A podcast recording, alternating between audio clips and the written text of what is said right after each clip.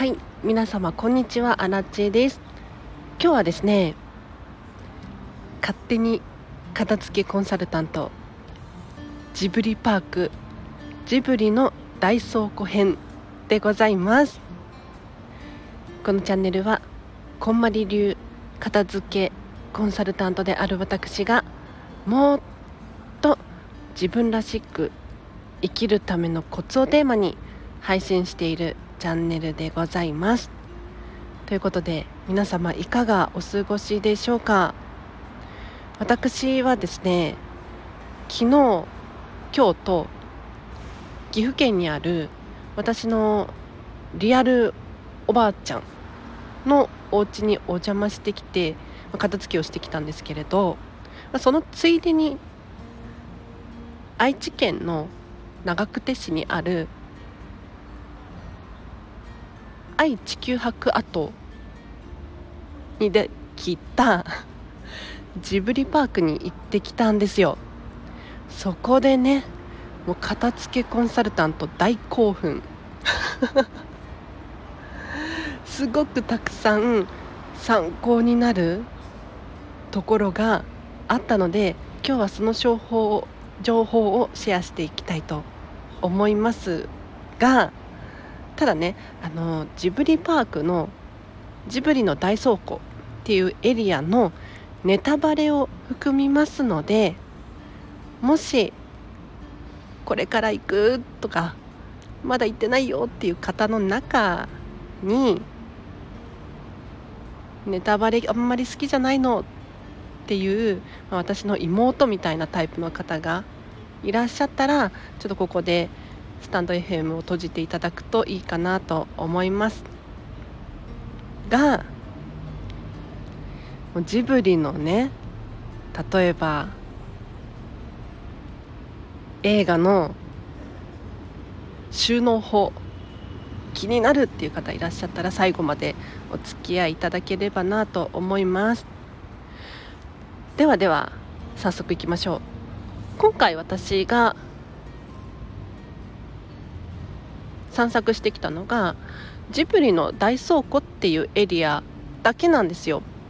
でジブリパーク自体はかなり広くてあの愛・地球博っていう万博がもう何年前だ？結構前にあったんですけれどそこが今現在公園になっていてその中にジブリの大倉庫っていうエリアがあったりとか青春の丘っていうエリアがあったりとか、まあ、いろんなジブリの映画をモデルにした場所が存在するんですね。でこのジブリの大倉庫って一体何かっていうとここは屋内施設なんですよ。他のねエリアは外にさつきとめいちゃんのお家がリアルに建ってたりとかするんですけれどここに関してはもう全部が屋内に存在していて写真スポットとかもかなり多いんですね。東京の三鷹市にあるジブリ美術館で基本的に写真撮影が NG なんですよ。一方でジブリパークも写真 NG のところもあるんですがなんでかっていうと子供たちがちゃんと遊べるように写真 NG なんですよね。なのでついね大人が写真撮るからこっち向いてとかってやりがちじゃないですか。でそれがあっちこっちで起きてしまうと危ないんですよ。他にも理由がたくさんあるみたいなんですけれど写真 NG の場所があります。でジブリパークの話に戻しましょう。今回ね大倉庫行ってきましたが見応え抜群です。でジブリパーク今回思ったこと何かというと映画の世界に実際に入って主人公と同じ目線で見ることができるなと感じました。なので三鷹のジブリ美術館のイメージでいくとちょっと違いますね。ジブリ美術館の方はどちらかというと建物自体がアートだったりとか置いてあるもの一つ一つが職人のこだわりの品だったりするのでそこに遊びに行くことによって、まあ、ジブリの世界観を体感するっていうのはもちろんのこと新しいアイディアが生まれたりとか、まあ、お子様の想像力が伸びたりとかそういうのをイメージして作ってるんじゃないかなと私は感じます。なので今回参加したあ体験したジブリパークの方はどちらかというともう映画の主人公の目線でその背景を楽しんだりとかなりきったりとかすることができますよと。で今回片付けコンサルタントが興奮したポイントがやはりね映画の中をリアルに再現しているエリアがいくつも存在しているっていうところなんですよ。例えばさつきとめいちゃんのお家のキッチンがまるっとあったりとかラピュタに出てくる飛行船タイガーモス号の厨房がまるっと再現されていたりとかしてここは本当に注目ポイントなんです。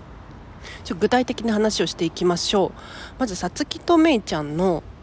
お家のキッチン。皆様ねあの映画を何度も見て想像ができるかと思いますがじゃあ実際に引き出しの中を開けてみたことがありますでしょうか？ないですよね。これが私が感動したポイントなんでございますよ。で実際に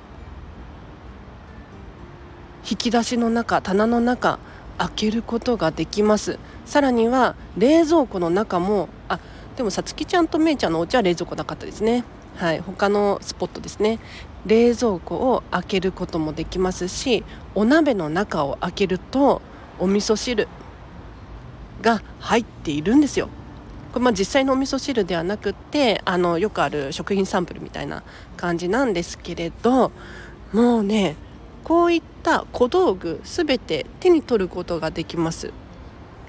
お鍋もそこに貼り付いてるんじゃなくって置いてあるだけなんですよね。お皿も食器棚の中に重ねてきれいに収納されているだけで実際に手に取ることができるのでなんかちょっとお店屋さんごっこじゃないけれどお子様たちがこう遊ぶことができる。そこに感動しました。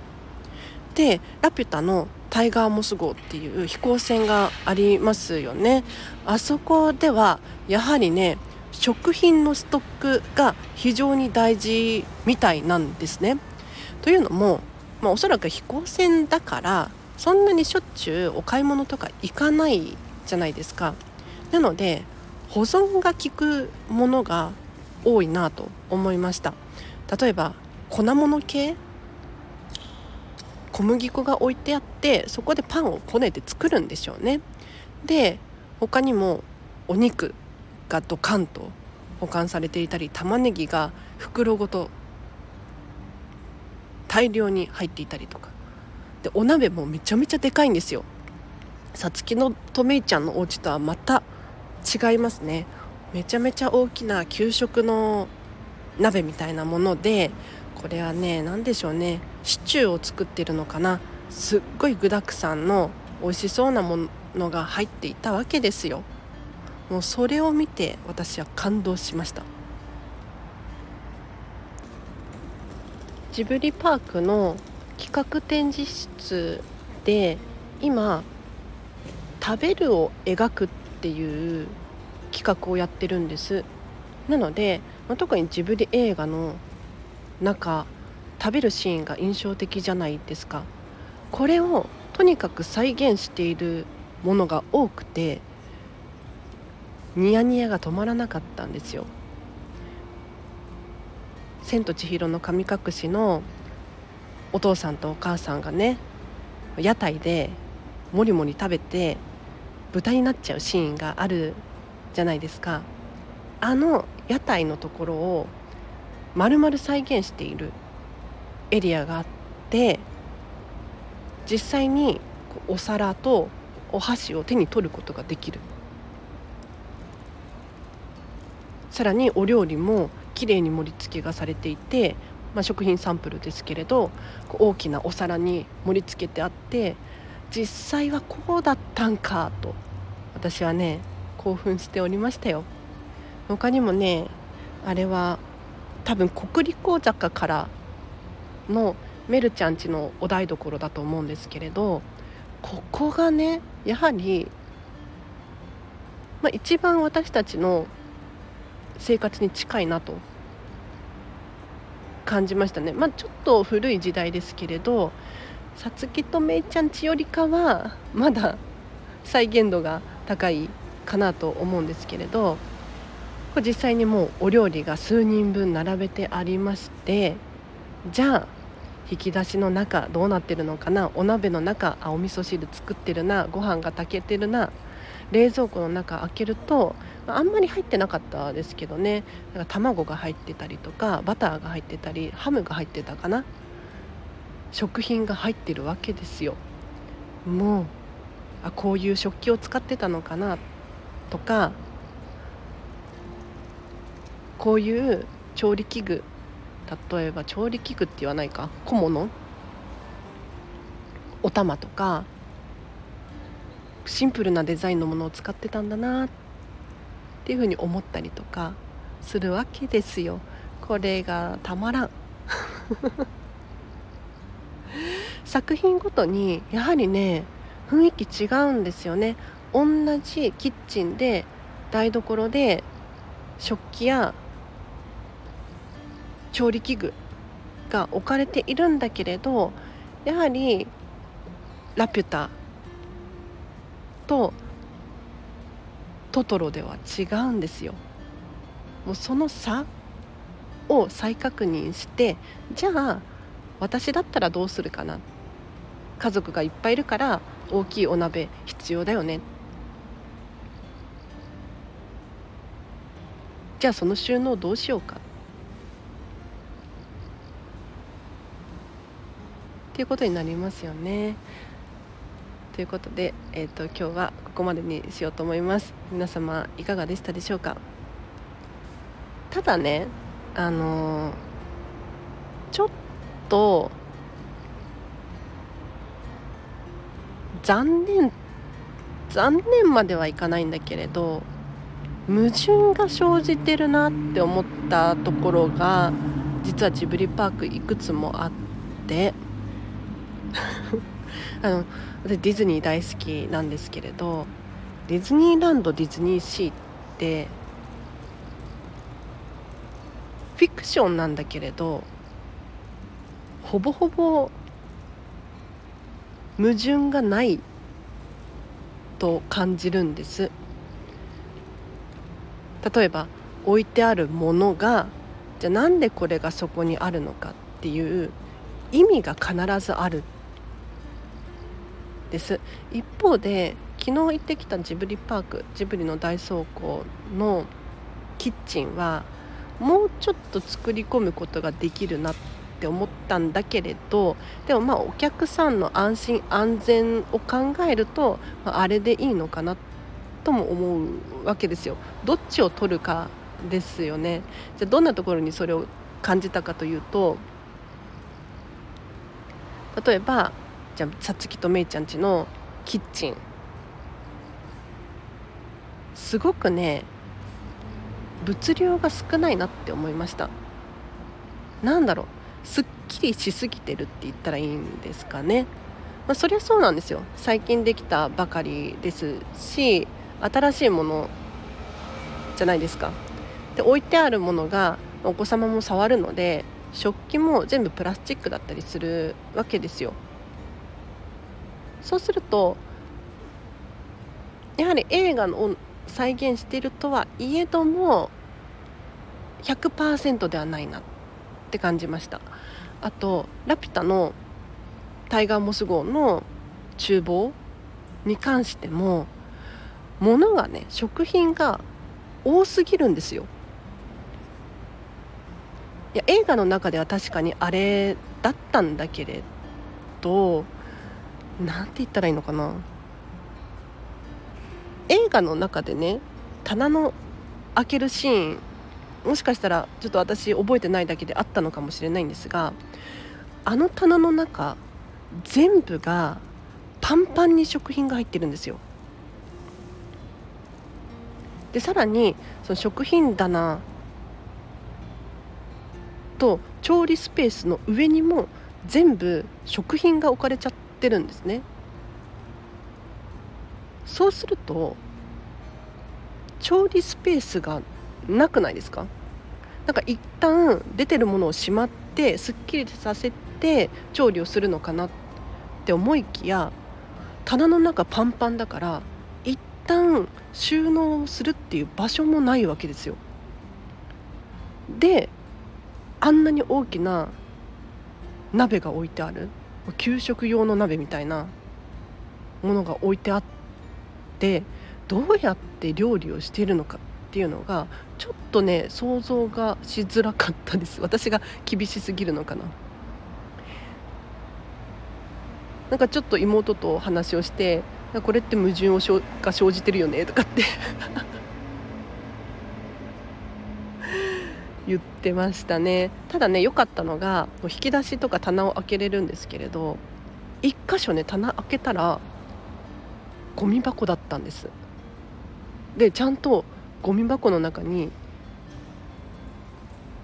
ゴミが入ってるの。なんか生ゴミ。ここまで再現してくれてて感動しました。はいということで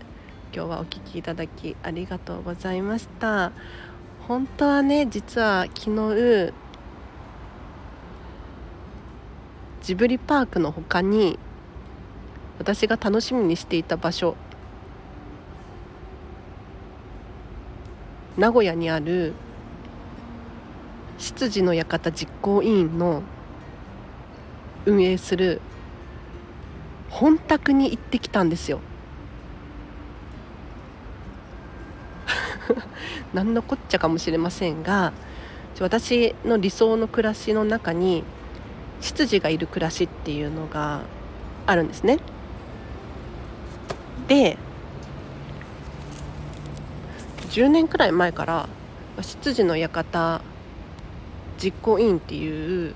組織が名古屋に存在していたらしいんですけれど私が知ったのがつい最近だったんです。でそこの有料会員になりまして本宅って言われるお屋敷に有料会員要するに主ですよ。主登録してるわけですよ。は帰宅することができるんです、まあ、帰宅という名の予約 なんですけれど。そこにね昨日行ってきてあのあのもう今でもよだれが止まらないんですけれど夢にまで出てきましたよ今日。すごく感動して想像の10倍100倍羊だった。まあ、いわゆるあのメイド喫茶とかあのお嬢様お帰りなさいませみたいなああいうコンセプトカフェではないです。はい。本当にお屋敷があって執事がいるっていう場所だったんです。でも一歩足を踏み入れたらもう本当に広がってる空間にもう片付けコンサルタントとしてもそうだしもう私素のアラチェとしてもそうなんですけれど大興奮いたしましてでこれを皆様にシェアしたい気持ちがあるんだけれど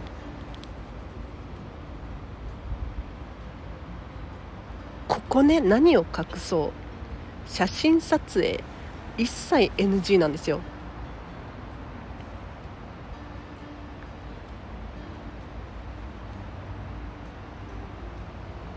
検索してください。でここで起こった出来事とかを私が喋ってしまうと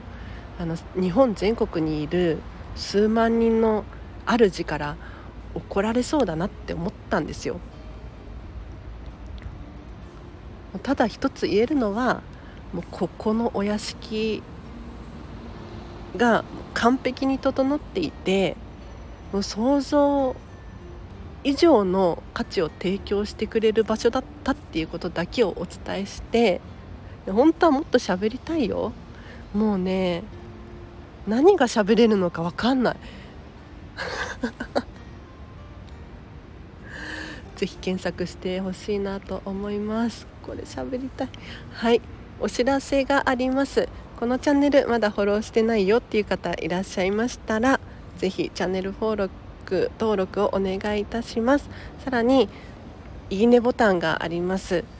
ハートマークね皆様見えてるでしょうか？この放送が良かったら必ずハートマークを押していただいていいねしていただけると私の励みになります。ちょっと裏話しましょうか？本音をしゃべりますよ。じゃあ、えーと、なんで